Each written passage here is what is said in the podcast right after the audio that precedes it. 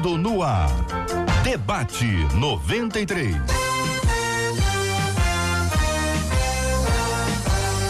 Realização 93 FM. Um oferecimento Pleno News. Notícias de verdade. Apresentação J.R. Vargas. Alô, meu irmão. Alô, J.R. Vargas. Estamos de volta, começando aqui mais uma super edição do nosso debate 93 de hoje, nesta quinta-feira, dia 23 de janeiro de 2020. Ô, Marcela Bastos, muito bom dia, Marcela. Bom dia, JR. Bom dia aos nossos ouvintes. Já tchauzinho pra turma do Face. Você que já correu, que já está. Você que vai correr, que vai chegar lá. Aproveita que você vai acompanhar a gente com imagens hoje e 968038319 WhatsApp. Manda pra gente o aniversário do seu pastor, sua pastora, sua igreja. Esquece de contar seu nome, que a gente também quer te honrar aqui no final. Ora. Pesquisa 93 agora entre os debate- debatedores. Vamos aqui pro pastor Jorge. É só responder sim ou não. Tá frio ou tá quente aqui dentro do estúdio? A temperatura está ótima. Ótima, muito bem. Pastora Daniele, frio ou, ou tá boa a temperatura? Boa indo pra frio. Boa indo pra frio, é mal para bem, né? Muito bem. Pastor Carlos Gilmar, como é que tá a temperatura? Tá ótimo. Tá ótima a temperatura. Pastor Idauro Campos, Boa indo pra frio. Boa indo pra frio. Eu vou lá pro outro estúdio então, porque é o seguinte, vocês podem ficar à vontade na geladeira, porque pelo amor de Deus, Marcela Bastos, é a dona do controle. Quem tem o controle é ela, ela que determina a temperatura. Mas tô gostando de ver porque os debatedores estão cheios de gracinha. Não, tá indo pra bem. Tá tudo bem. Tá ótimo. Então, vamos- Mas não tá tão Vamos baixar frio. mais a temperatura, coloquei então. temperaturas baixas. A você, já coloquei parece temperaturas que mais baixas. tá melhorando agora. Tá melhorando. Eu, dei uma aumentadinha. Ó, o café chegou, agora sim. Vamos apresentar os nossos queridos debatedores? Vamos lá. Ó, a gente sorrindo, dando tchau pra câmera, dando oi. Pastor Carlos Gilmar hoje com a gente. Ao lado dele, pastor Jorge Macedo.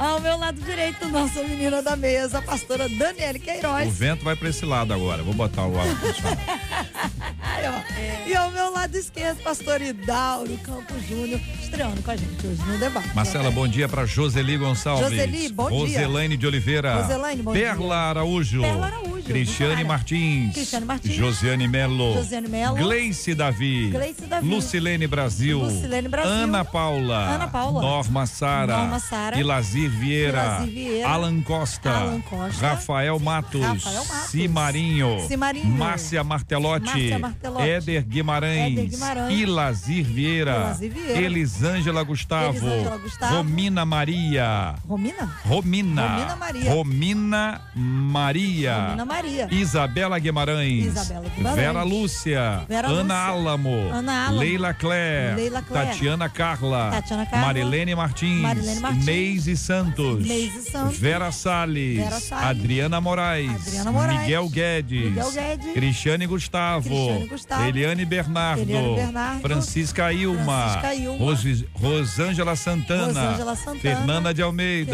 Fernanda de Daniel Almeida. Santos. Daniel Santos. Célia Melo. Célia. Adriana Persiliano. Adriana Persiliano. Suzete Simão. Suzete Douglas Simão. de Jesus. Douglas de Jesus. Lilian Regina. Lilian Regina. É, também aqui Lia Lourenço. Lia Lourenço. Márcia Rangel. Márcia Rangel. Rico Fotos Merchan. Lúcia Laino. Lúcia. Leia Andrade. Leia Andrade. Márcia Rocha. Márcia Rocha. Neise Santos. Neise Santos. Fernanda Correia. Fernanda e tem mais Correia. 50 entrando agora, aí, imediatamente. ó, beijo pra E a gente mundo. vai aqui, não tem, não dá, não dá tempo, gente. Eu quero agradecer. E é sempre assim.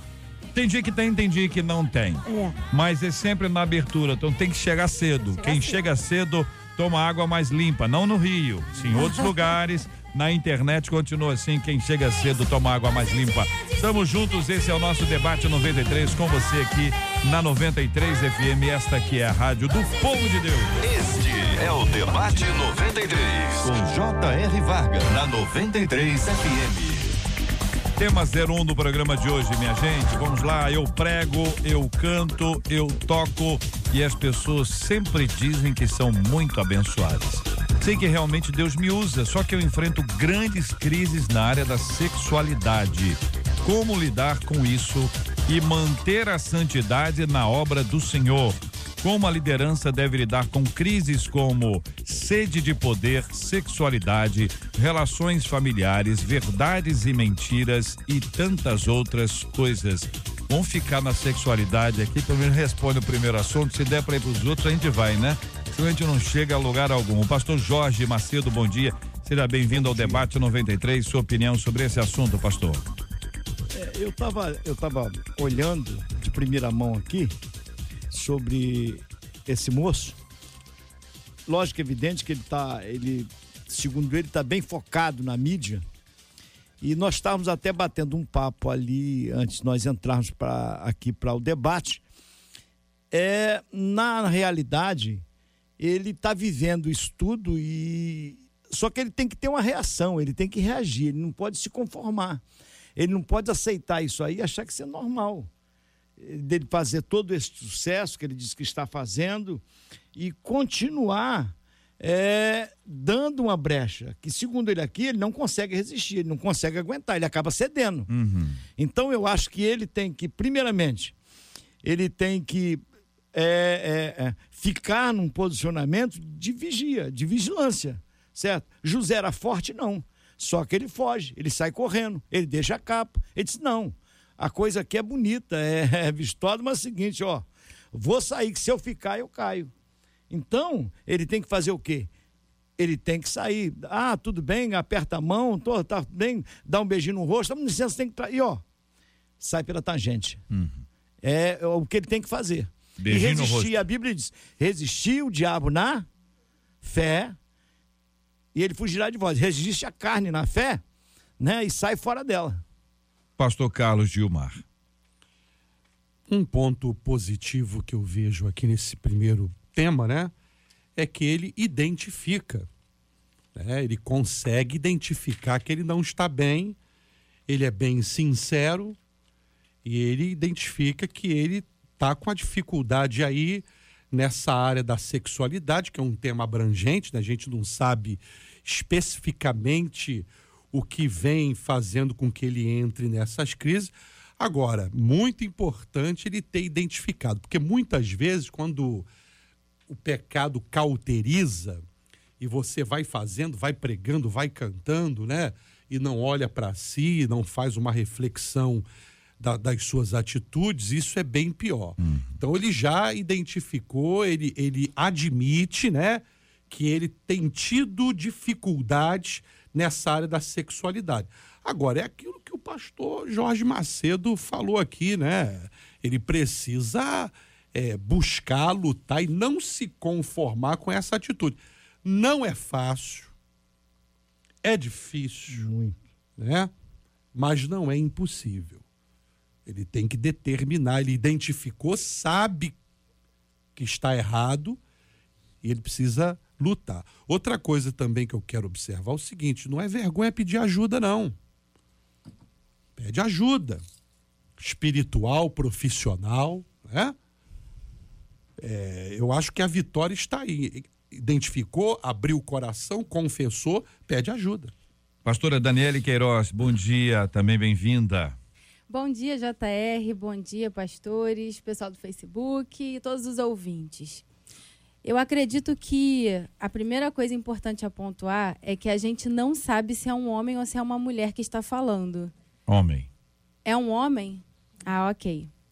Porque lendo aqui eu não, não identifiquei que era um homem. Mas o que acontece? Em relação à sexualidade, a gente precisa pontuar três coisas muito importantes: a consciência que ele já tem, a resistência que precisa ser feita, e isso envolve é, todo um cuidado com a mente, principalmente, porque se a pessoa já tem uma inclinação para essa área sexual, é, se já é uma coisa que, que a pessoa tem dificuldade de dominar, ela precisa preservar a mente dela para que ela não fique o tempo todo sendo bombardeada com mais informações que incitem o desejo fora do casamento. Então, esse é um segundo aspecto. e num terceiro momento, eu acho que entra a dimensão. É, vamos dizer assim, acho que na resistência entra a questão que o pastor Jorge falou, de fugir da aparência do mal, e tem uma dimensão que seria a ajuda médica, porque tem pessoas que sofrem com um nível de batalha na área sexual que já chega no nível de perversão. Então já seria um problema psíquico. E tem gente que não, não administra dessa maneira, acha que é só o espiritual e fica sempre naquela luta. Então, se a coisa é num nível que está fugindo ao controle, porque o que, que a gente acredita? Se nós nos enchermos do Espírito Santo, fizermos resistência, purificarmos a nossa mente colocando boas coisas diante dos nossos olhos e dos nossos ouvidos, porque tem muita música também que é pornográfica. A tendência é que a carne vai ser mortificada, o desejo vai ficar mortificado. Então, se a pessoa fazendo tudo isso ainda tem problemas de circuitos de pensamento que sempre impulsionam ela a cair numa tentação exacerbada, uma coisa incontrolável, ela pode precisar de ajuda realmente psiquiátrica, pode ser um nível de perversão sexual. Pastor Idauro Campos, seja bem-vindo ao Debate 93. Queremos ouvi-lo também sobre esse assunto, pastor. Bom dia, JR. Bom dia, colegas que debatem também participando desse programa. Ah, nós estamos aqui diante de um caso é, típico para mim e daquela tensão que todo crente enfrenta entre instrumentalidade e pecaminosidade. A ideia de que você é crente, você é servo do Senhor, você tem os seus dons. É o caso do rapaz, ele é um obreiro, ele tem o seu ministério, ele, portanto, é, coloca os seus dons, seus talentos para a edificação da igreja e ele enfrenta uma luta, uma, uma é, tensão, uma queda em face da sua pecaminosidade. Então, eu acho que o que está acontecendo aqui é essa manifestação dessa tensão que todo crente legítimo uh, ele vai enfrentar entre a santidade, a sua integridade, a sua vida com Deus e, ao mesmo tempo, a sua pecaminosidade. Como Martinho Lutero disse, somos, ao mesmo tempo, justos, é, santos e pecadores. E, em segundo lugar, eu quero é, concordar com o que o pastor mencionou aqui, o pastor é, pastor Gilson, né?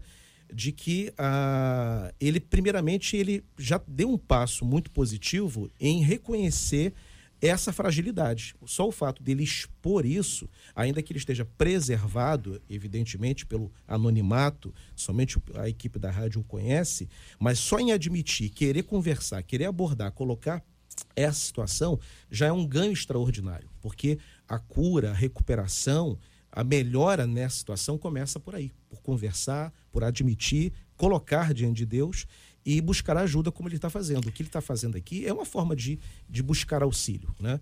E em terceiro e último lugar, dizer para ele que nem de longe ele pode ficar tranquilo, nem de longe o caso dele é um caso isolado.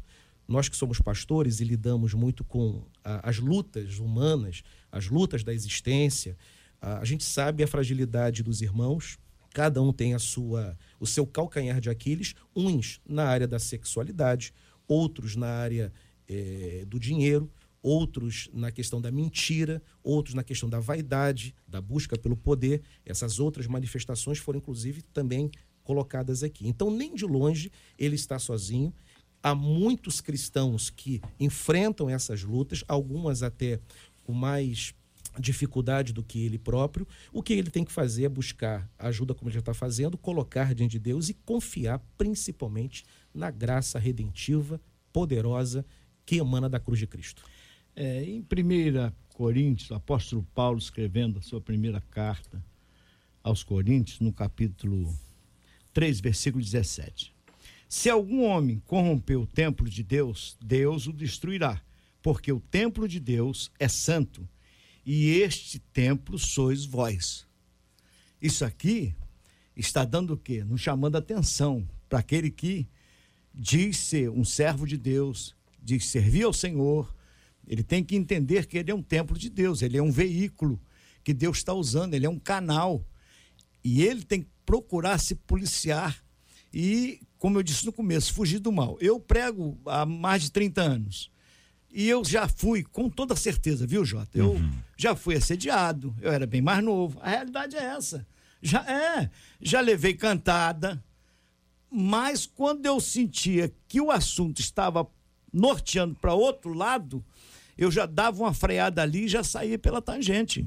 Então você não adianta você dizer, não, eu vou ficar aqui porque eu aguento. Aguenta nada, tu é carne, tu é ser humano. Então, a Bíblia diz, fugir da aparência do mal. Viu? Se ele continuar aceitando, achando que ah, Deus é bom, Deus perdoa, a misericórdia de Deus é a razão de não sermos consumidos, eu costumo dizer o seguinte: a conta chega. Você faz hoje, tá tudo bem, vai passando, vai passando, mas a conta chega. A fatura chega, né? Perfeito. A multa chega em casa lá, a multa chega. Ah, chega. Manda, manda até com foto, não manda com foto?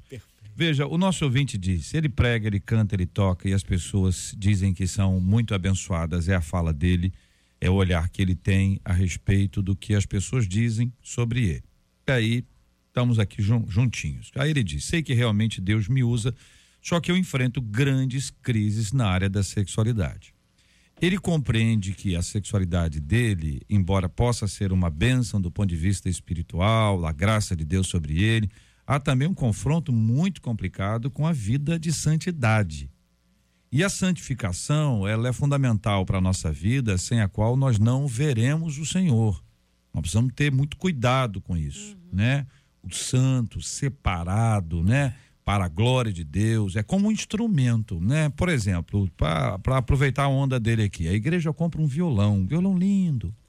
Tem lá, custou caro, foi uma campanha, meu Deus do céu. Chega o violão, a igreja faz um ato de consagração. Coisa linda. Pega o violão, consagra ao Senhor.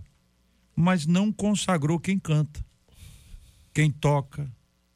Valeu alguma coisa, irmãos? Eu, eu uma, você está entendendo? A consagração é só do instrumento ou tem que ser também do instrumentista? É, tem que Do ser. instrumento vivo É. primeiro, né? Primeiramente. Olha, Eu, eu gosto muito de um texto é, de Romanos, do capítulo 1, verso 1. Paulo, quando dá aqui a introdução à carta, né? É, ele diz assim: Paulo, servo de Jesus Cristo, chamado para apóstolo, separado para o evangelho de Deus. Ou seja, dentre tudo isso que nós estamos discutindo aqui, a consciência né, do seu chamado, de quem você é, né, é, é importantíssimo, porque você não é um pregador profissional, você não é um cantor profissional, você não é um fazedor de coisas, você é servo de Jesus, chamado por uma missão especial e separado, santo. Então, essa conscientização ela é fundamental. No na própria carta de Romanos, né, tem um texto clássico aqui que Paulo vai falar o seguinte: ó, rogo-vos, pois, irmãos, pela compaixão de Deus, que apresenteis os vossos corpos em sacrifício vivo, santo e agradável a Deus, que é o vosso culto racional. Quer dizer, nós temos que ter entendimento ao cultuar. Porque, é, claro que a gente não está aqui julgando, mas é, é, é o que parece. Ele fala, não, eu prego, eu canto, eu toco, ou seja, é, provavelmente seja um excelente pregador, provavelmente seja um excelente cantor, um adorador, e realmente as pessoas né, são impactadas por aquilo que ele faz. Mas há uma consciência de quem ele é, né? ele tem a consciência é, é, do instrumento que ele é, Mas, pelo de qual foi alguma chamado. né? maneira, algum- de alguma forma, é, é, há um entendimento da parte dele que está em pecado. Ele que isso, que isso Ele não, sabe, não é. tá bom. Então, é mais ou menos com aquela pessoa que vê o seguinte: olha, eu fiz aqui um arroz, ficou maravilhoso. Eu não sei como. Eu, eu não sei como. Ficou bom. Ficou bom. Ele sabe que não sabe fazer o arroz e o arroz ficou bom. Então você tem um, às vezes tem um resultado. O resultado às vezes não depende de quem faz, depende de quem fez anteriormente a ele. Depende de muito tem os, os motivos. Aliás, até para discutir o que que é ser abençoado seria uma ótima discussão. Verdade. Eu sen- senti um friozinho, me deu um calor, me deu uma alegria, chorei. É um outro tema. Exatamente. Entendeu? Não é o caso aqui, mas para descobrir o que que é abençoar, porque o que a Bíblia fala é pelos frutos conhecereis. Então tem que ter um tempo de caminhada para estabelecer o que é um indivíduo abençoado ou usado por Deus ou não. Mas quando ele é confrontado com a realidade dele, e aí ele diz: como é que eu saio disso? É meu ponto fraco? É a minha dificuldade? Como é que eu enfrento? A gente pode dar vários nomes aqui. Ele deu o nome de sexualidade, relações fam- familiares, verdades, mentiras. Eu vou resumir chamando de pecado. Ok. Como lidar com o pecado? Eu volto no mesmo ponto que eu coloquei. a questão da, do processo da santificação que nos submete, nos convida a fazer um processo de renúncia, é um exercício, é uma prática, não é algo mágico. Um dos maiores erros que a gente pode cometer quando a gente lida com o evangelho é achar que a graça de Deus vai ser como um pó mágico que vai resolver todos os problemas que nós temos na nossa carne. A ideia não é essa. A graça nos salva, a graça nos coloca no processo da santificação, a graça dá acesso a Deus para que a gente se arrependa. Porém, a gente tem o compromisso do fazer morrer essa carne. Então vamos lá. Ele está dizendo: tenho um problema na área sexual. Número um, qual é a faxina que ele já fez ao redor dele em relação a tudo que ele vê, escuta, conversa, lê? É o primeiro aspecto tem que fazer um faxinão e abrir mão mesmo. Se aquela é a área dele de fragilidade, mais do que qualquer outro cristão, ele vai precisar se santificar nessa área de forma muito veemente e radical. Quando o apóstolo Paulo falou à igreja de Coríntios, ele começou, né, uma das argumentações ele começa com aquele versículo que a gente tanto menciona: tudo me é lícito, mas, mas nem, tudo, tudo me convém. convém. Porque os coríntios queriam banalizar a questão sexual, tipo, não, é tudo normal, tudo natural. E aí Paulo vai dizer, olha, realmente não é que as coisas estejam proibidas, porém tem coisas que não convém. Esse princípio ele precisa internalizar e viver de forma muito radical. Tem coisas que não serão convenientes mesmo. E aí entra naquele extremo, conscientizou quero ter uma vida de adoração para além do meu talento, porque tenho consciência do meu chamado. Que coisa linda. Então você está vendo um filme, se passar uma cena de sexo, no caso dele, ele vai ter que fechar o olho, passar o controle para frente, né? E por aí vai. Então eu penso que o fazer morrer, se proteger, é o maior conselho, é o, o, o passo número um uhum para ele conseguir se proteger disso. Esse é um ponto interessante da escritura sagrada e da teologia também, a própria teologia reformada, porque a gente compreende que todo crente verdadeiro, e o crente verdadeiro é aquele que realmente passou pela experiência da regeneração, do novo nascimento, ele vai almejar a vida em santidade. Ele nunca vai se acomodar eh, nos seus erros, ele nunca vai justificar o seu pecado, ele cometerá pecados, porque ele é um pecador, mas ele vai sofrer por causa desses pecados, ele vai lutar para vencer, ele vai confessar diante de Deus e ele vai tentar é, manter a sua vida em santidade. Então, esse é um ponto fundamental que não pode ser perdido, de que o verdadeiro cristão, ele é alguém que almeja a santidade. Ele é aquilo que o salmista, eh, no Salmo 42, diz: né? Assim como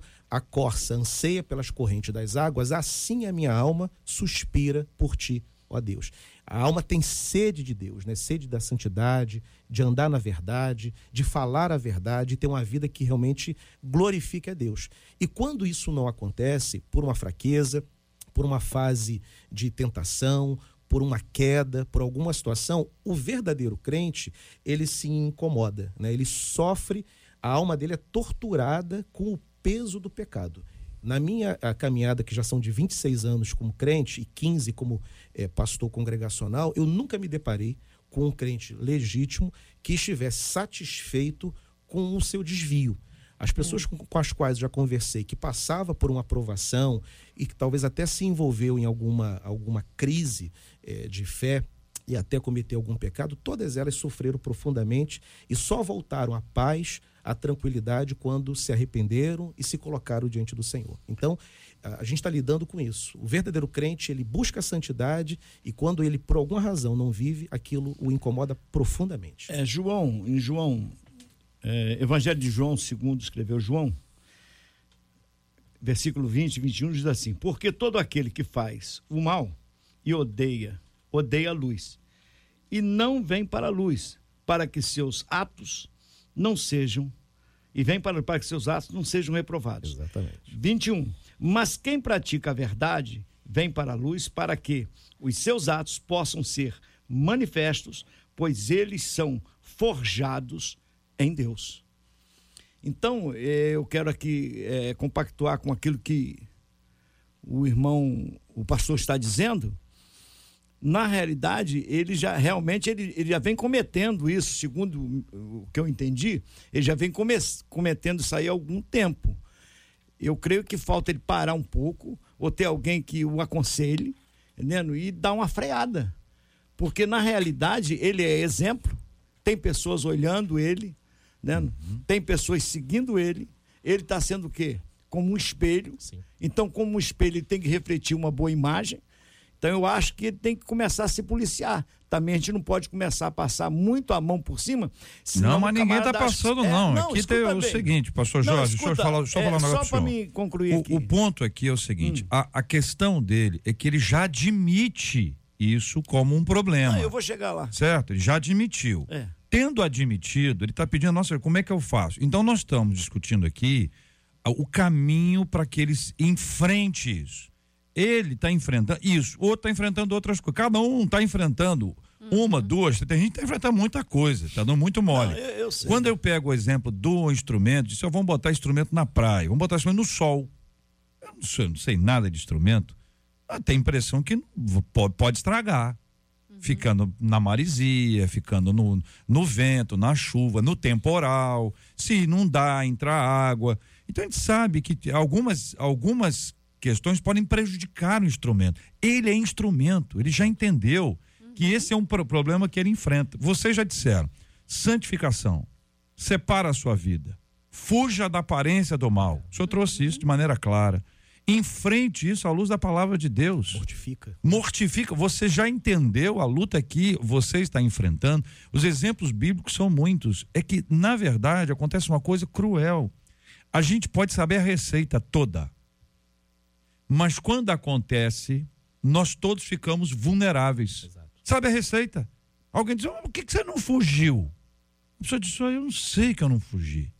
Ela tem consciência, uhum. sabe que devia ter, ter sido feito, mas para ela foi um impacto muito grande. Por isso que a gente tem que buscar ajuda em Deus.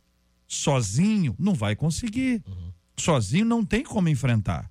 Não há como a gente avançar se não tiver aquela consciência, a bênção e a graça de Deus. E isso ele já tem, de ter identificado que é um problema. Uhum. Ele precisa deixar o grupo, é uma decisão dele.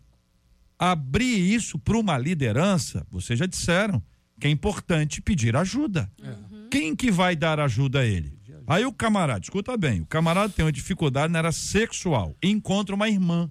Ah, irmã, me ajuda aqui, que sabe, eu tenho um problema. Não é a pessoa certa. Não. Exatamente. Olha o cuidado que você precisa ter. É a fragilidade dele. Não é? É a fragilidade dele. Então veja, procure uma liderança que vai te conduzir, vai te orientar, caminho para você buscar a bênção de Deus, você está em paz. Sabe por quê? O que você está achando que é fruto hoje, tendo essa vida pecaminosa, você não tem noção o que vai ser a sua vida santificada ali na presença de Deus, buscando a palavra de Deus. Pastor Jorge, o senhor tem a palavra. Eu só quero concluir claro. assim. Não, eu não estou colocando aqui em mérito a pessoa dele, longe de mim. Eu sei que nós somos seres humanos e eu costumo dizer às vezes quando eu estou ministrando que nós somos humanos, nós não somos super-homem. Então, isso aí acontece com o ser humano, com a pessoa.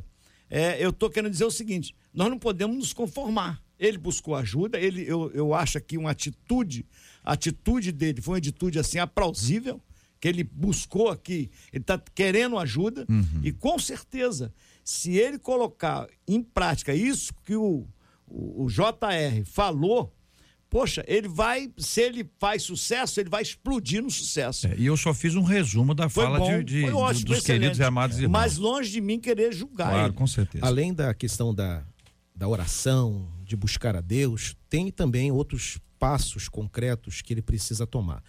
A questão, por exemplo, de conversar com a liderança, já mencionada aqui, ele evitar programas de televisão que possam despertar essa libido, despertar essa sensualidade. Internet. Internet, internet. canções uhum. que também, hoje tem canções de, de cuja letra extremamente apelativa, que também desperta. Eu lembro de um grande avivalista da década de 50 chamado J. Edwin Orr. Foi um grande avivalista, trabalhou muito com o tema do avivamento, e ele publicou um livro que foi traduzido para o Brasil chamado Plena Submissão. E ele retratava a luta do crente que busca avivamento e tem também as suas questões de luta contra o pecado, e ele espelhou isso, retratou isso na figura de um sonho que ele teve. Um sonho de dois cachorros que lutavam e era um cachorro branco e um cachorro negro, né? E se pegavam esses cachorros. E aí, no final, ele conta que quando ele foi compartilhar esse sonho que ele achou muito estranho com o seu pastor, ele era um missionário batista da Irlanda, e aí o pastor disse: qual era o cachorro que vencia a luta? Ele disse: aquele que estava mais alimentado. E aí o pastor disse: olha, se você quiser de fato vencer na sua vida de integridade, de santidade, você tem que alimentar o espírito e mortificar a carne. Né? Você uhum. tem que tirar a força do pecado. E você se afastar de programas que não prestam, né? cujo conteúdo é apelativo. A gente está aí nesse início de ano e a maior emissora de televisão veicula aquele programa chamado Big Brother, que é de uma extrema apelação. Né? A, a internet também, hoje, quando eu era garoto, para você poder assistir algum filme ou ver uma cena de mulheres despidas, você tinha que ir na banca de jornal, morrendo de vergonha, convencer o jornaleiro a te vender com 16 anos, era venda proibida, só podia vender quem tinha mais de 18 anos, era uma luta para você ter acesso, às vezes, a isso. Hoje não, hoje com, na internet, no seu celular, aparece ali um vídeo, aparece uma imagem. Então, fugir né, da aparência do mal e do contato com aquilo que possa despertar essa libido é algo prático, concreto e simples, mas extremamente eficaz que esse rapaz também, que esse irmão pode adotar, além de orar, de buscar a Deus e de buscar a espiritualidade. 11 horas e 35 minutos. O seu rádio está no Debate 93. Vou me despedir dos queridos e amados ouvintes com a gente no Facebook, na transmissão aqui ao vivo. Deus abençoe a todos. Nós continuamos no rádio em 93,3, no nosso site rádio93.com.br, no nosso aplicativo, o app da 93 FM. Estamos juntos no Debate 93. Olha, o americano Carson Wood, de 14 anos, ele é famoso entre as entidades de assistência social e de missões lá nos Estados Unidos por causa da, generosi da generosidade dele e da disposição que esse menino de só 14 anos tem para levantar ofertas especiais para ajudar esses projetos. Em seis anos, esse menino conseguiu levantar mais de 100 mil dólares para um programa de missões da Assembleia de Deus Norte-Americana que ajuda crianças carentes em várias partes do mundo com alimentos, água, roupas e apoio espiritual. O menino arrecada verbas de maneiras diferentes. Ó, ele já fez um kart, ele recolhe moedas com os parentes mais próximos, vende pães, entrega pizza, e pede ajuda para os amigos. Agora, ele foi reconhecido como um dos principais doadores de uma organização cristã que leva alimentos para pessoas carentes e em situações de emergência. Em entrevista, vou repetir, esse menino que só tem 14 anos e já fez tudo isso, disse: Acredito que de alguma forma Deus quer que eu seja um missionário na América do Norte. Bom, assim como Carson, como é que a gente consegue ter um coração aberto para semear e não comer as sementes. Segundo os Coríntios 9, 10 diz: Aquele que oferta semente ao que semeia, e pão ao que tem fome, também vos suprirá e multiplicará a semente, e fará desenvolver os frutos da vossa fidelidade. Quem vai falar? Pastora. Pastor. Amém. É, eu acredito que a generosidade, ela também é um exercício espiritual como a gente mencionou no tópico anterior, né, a questão do fazer morrer. E a generosidade ela é um exercício. E uma coisa muito interessante que está acontecendo no nosso tempo é que a neurociência, as neurociências, elas têm descoberto é, o poder da generosidade, como os nossos neurônios se conectam de uma forma muito saudável quando nós somos generosos. Mas o que me chama muito a atenção é que a palavra de Deus, ela já nos dava essa instrução, ela já falava sobre as maravilhas e bênçãos de ser generoso. E nós hoje precisamos tomar muito cuidado para que a glória não seja da ciência, mas seja do Deus que criou a ciência. Exatamente. Então, generosidade, eu penso que participa do caráter de Deus, é o que a palavra nos ensina participa do caráter de Deus, ele começou nos dando o seu próprio filho para poder nos salvar, morrer em nosso lugar. E nós temos essa essência pelo Espírito Santo. E cabe a nós exercitar essa generosidade treinando o liberalismo, ou seja, dar e, e cada vez mais abrir a mão e abençoar aqueles que estão ao nosso redor e a obra de Deus.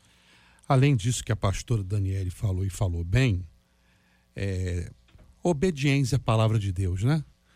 Eu abri um texto aqui, Mateus 25, texto clássico, todos conhecem, versículo 35, porque tive fome e deste-me de comer, tive sede, deste-me de beber, e era estrangeiro e hospedaste-me, estava nu e vestir-me, adoeci e visitaste-me, estive na prisão e foste ver-me. Então, a questão da obediência também. A palavra orienta, né? Aqui Jesus falando, a palavra orienta a sermos generosos, a compartilharmos, né? A ajudarmos as pessoas.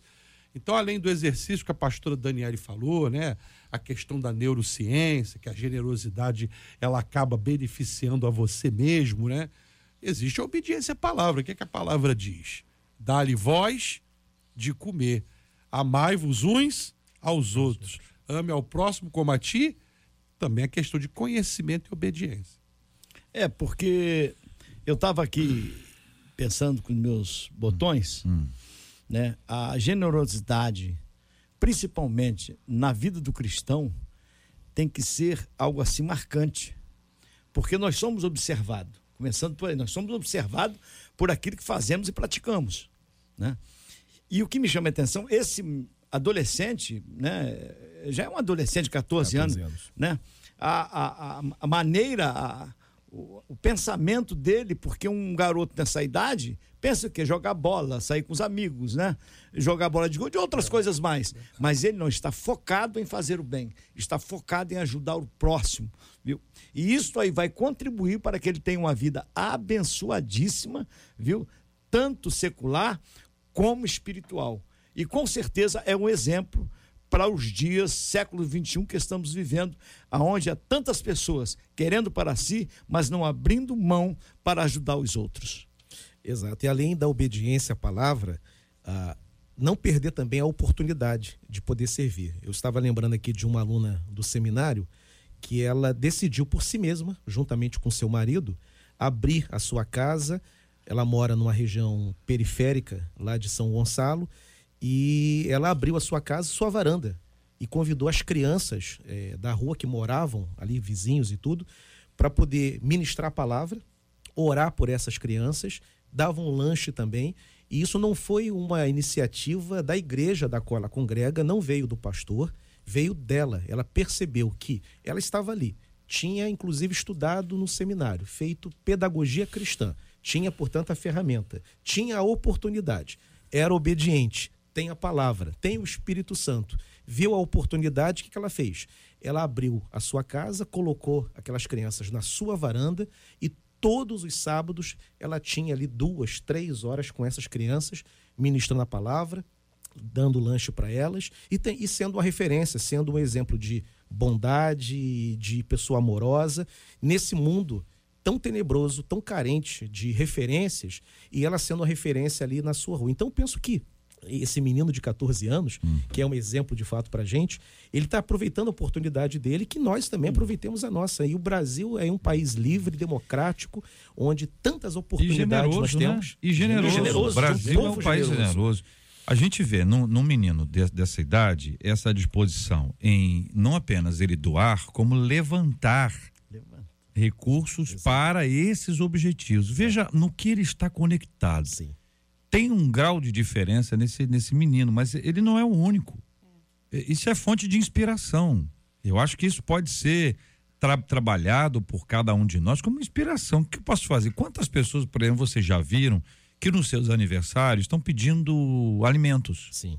E as pessoas estão doando alimentos e vão, vão para instituições. São coisas assim que vão acontecendo. Por exemplo, tem igreja que faz aniversário aniversário da igreja no dia tal. Por que a igreja não faz no dia do aniversário dela um negócio parecido com esse? Tem igreja que faz. Tá certo? Você tem mobilizações que podem ser feitas para poder acudir as pessoas. Por exemplo, agora, quando a gente está aqui hoje, aqui no, no, no, no, no Rio, quem está fora do Rio já ouviu a respeito de não tem um problema sério com água. Seríssimo com água. Supondo que você seja um empresário do ramo de águas. E você disse: olha, que oportunidade eu estou tendo. Aliás, são duas. Uma, ganhar muito dinheiro em cima dos trouxas, que somos nós. nós somos trouxas. Porque a, a, a água é nossa, a gente paga, a gente, a gente investe. Tá certo? E agora a gente tem que comprar água mineral. E quem não pode comprar? Exato. Então, esse, esse mesmo camarada que pode ver nisso uma oportunidade, pode ver também uma oportunidade para abençoar. Falar assim, "Olha, não vou aumentar o preço. Vou vender mais, volume, mas não vou aumentar o preço. E se ele informar via internet, via mídia aberta, de que o preço da água dele não mudou, quem está mudando é o dono da padaria, do supermercado, é lógico que ele vai ter um problema na próxima venda, mas ele precisa estabelecer isso. Assim, os nossos preços não mudaram. Vou dizer para vocês o seguinte: se eu tomo conhecimento que a marca de água tal não mudou o preço dela, quando essa crise passar e eu precisar de água, eu vou comprar naquela lá. Por quê? Porque cri- a gente faz isso com termos ecológicos. As pessoas, empresas que são eh, conectadas ecologicamente, elas eh, geram uma maior procura do cliente consciente, que quer melhor para ecologia, a vida que enfim.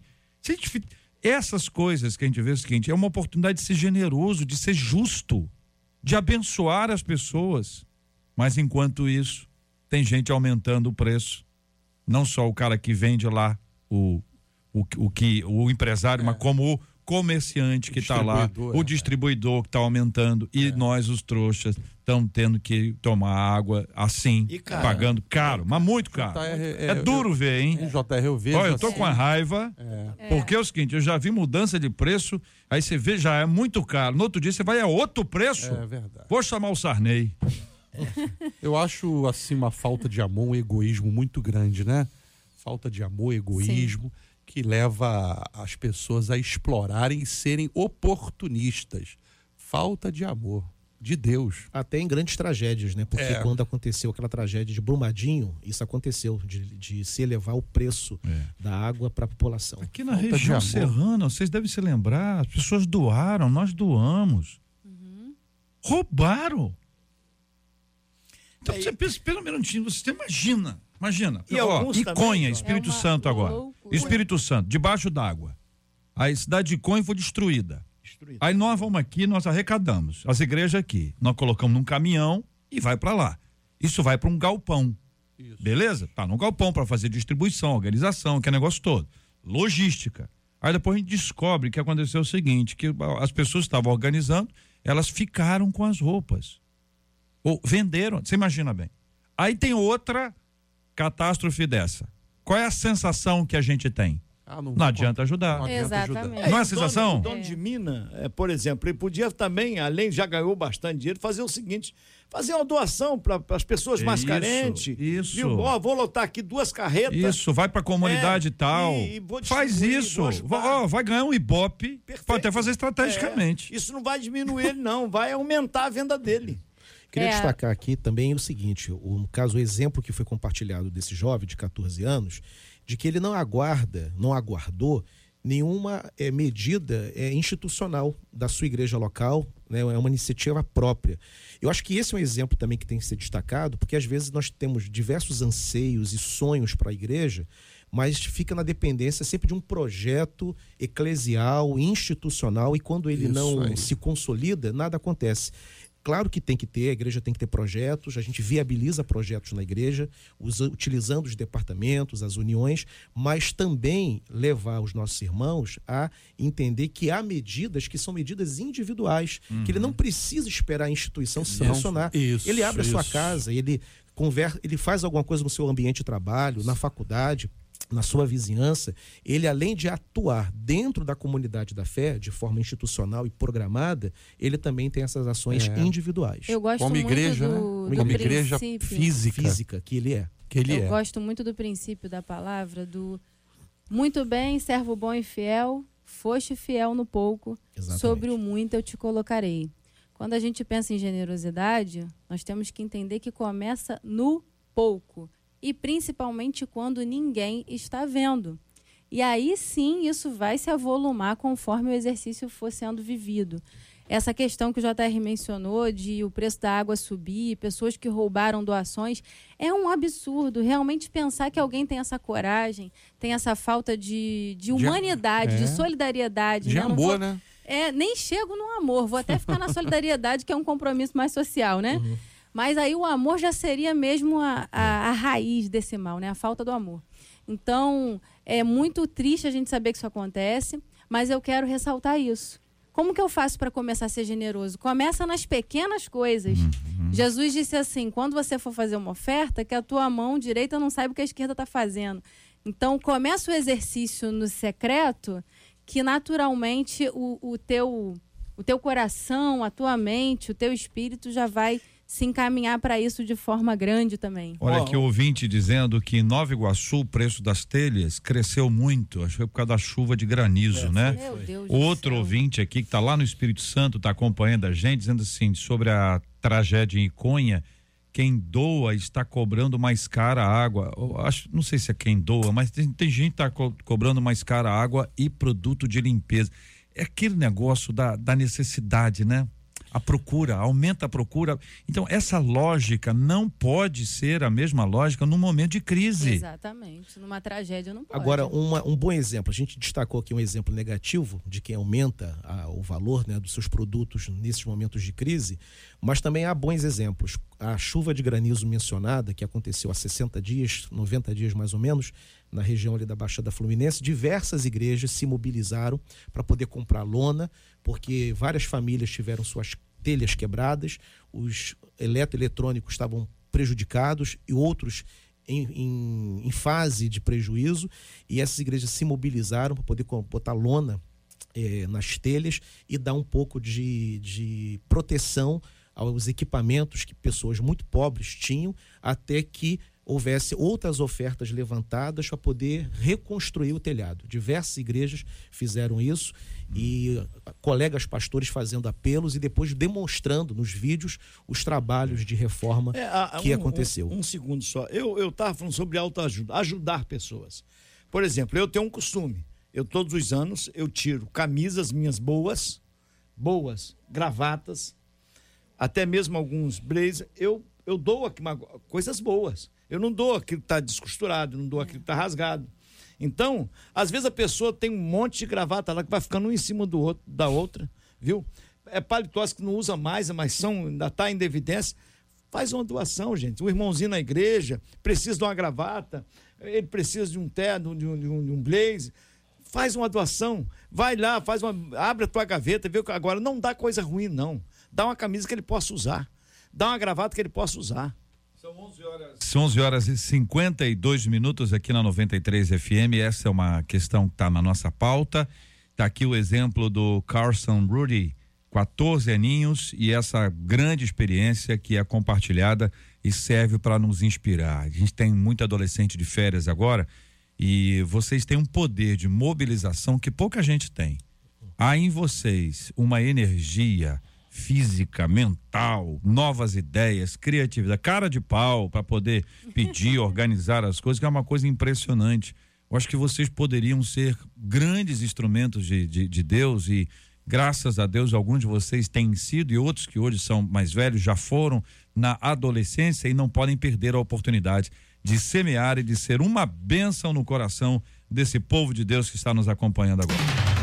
Estamos juntos no Debate 93. Pastor Idauro, o senhor está lançando pelas plataformas do Grupo MK, as plataformas digitais da MK, uma de suas obras, é a obra Desigrejados. Sim.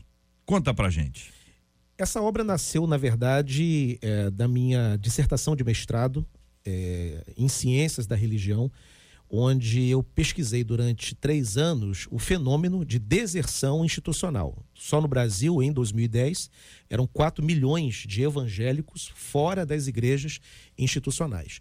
Nós estamos aguardando agora os dados do IBGE, que vai atualizar, e as estimativas apontam aí para quase 10 milhões de evangélicos nessa condição.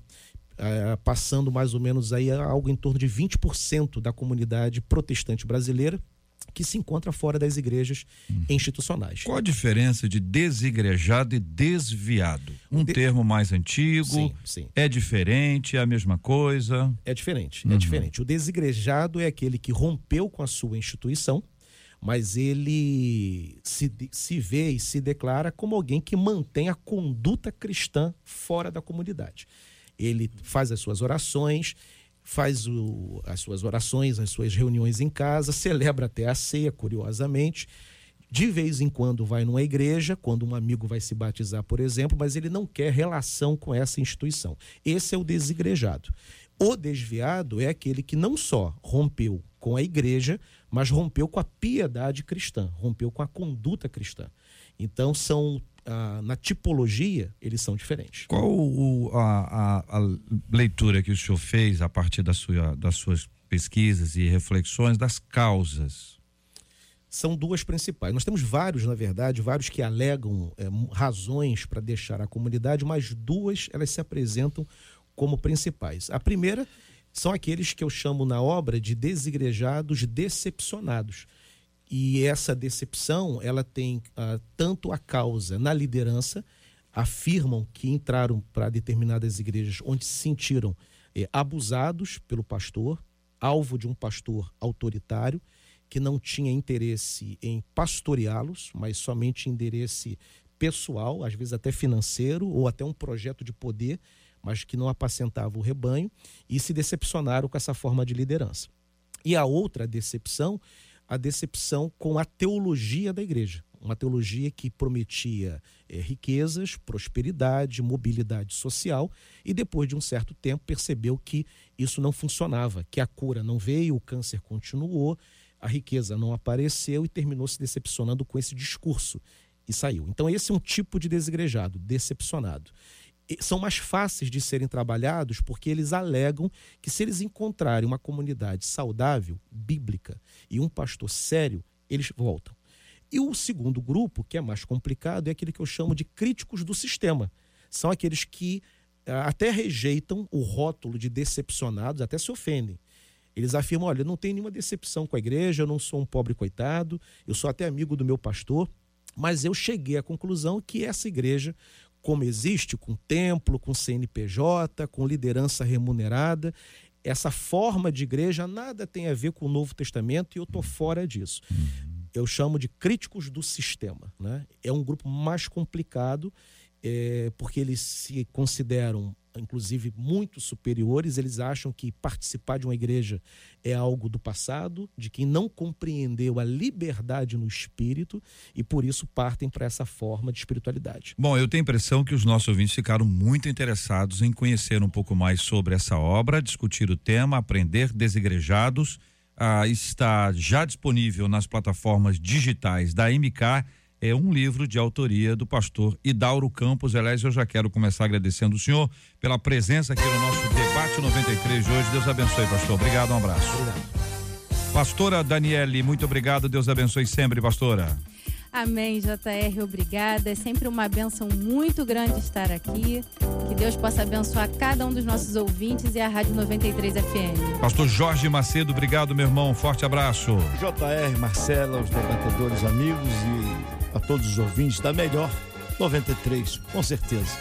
Um forte abraço, um beijo no coração ao pastor Valmério, pastor Emi, pastor Messias, pastor Josivaldo, pastor eh, Paulo, presidente de nossa Convenção Estadual da Assembleia de Deus do Estado do Rio de Janeiro. E a todos, um forte abraço, um beijo no coração. Pastor Carlos Gilmar, obrigado, um abraço, querido. Sempre é um prazer estar aqui, né? Então quero mandar um abraço aí para a comunidade Igreja Batista Memorial, amigos pastores lá da comunidade, minha esposa, mamãe que tá ouvindo, estão ouvindo, tias, parentes, enfim, a todos, né? Beijão. Maravilha, família boa. Pois não, pastor Idauro? Eu não sabia que poderia ser uma, uma despedida um pouco mais extensa, então não queria deixar passar a oportunidade de mandar um beijo para minha esposa Sandra, a minha filhinha Simone e todos os irmãos da Igreja Congregacional de Niterói e agradecer o convite para poder comparecer aqui. Me senti muito honrado, muito feliz e conhecer novos colegas, inclusive. Seja bem-vindo, pastor. Marcela Bastos. Vamos dar parabéns. Hoje é aniversário do pastor Charles de Oliveira Brito, da Assembleia de Deus na Lapa. Quem mandou pra gente foi o Ovelha Eliel, aniversário do pastor João Luiz, da Assembleia de Deus Jardim Real em Austin, e da pastora Jussara Peixoto, da Comunidade Evangélica Internacional da Zona Sul. Um beijo para todo mundo que acompanhou a gente até agora. Até amanhã, com a graça do nosso Deus, se assim Ele nos permitir e se essa for a vontade dele. Amém, que assim seja. Nós vamos orar juntos agora, lembrando sempre, orando pela cura dos enfermos, orando pelo consolo aos corações enlutados, orando pelos nossos temas, uns pelos outros, em nome de Jesus. Senhor Deus, obrigada por mais um debate, obrigada pela tua presença que sempre está conosco pelo teu Espírito Santo.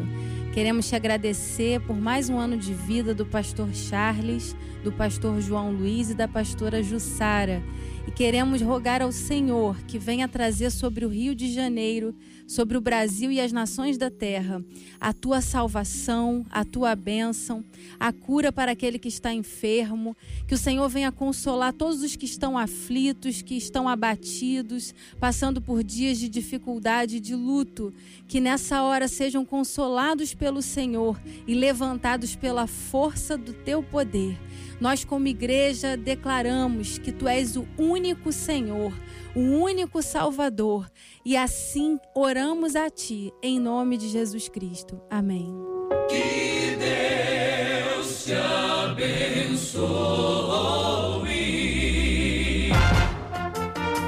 Você acabou de ouvir Debate 93.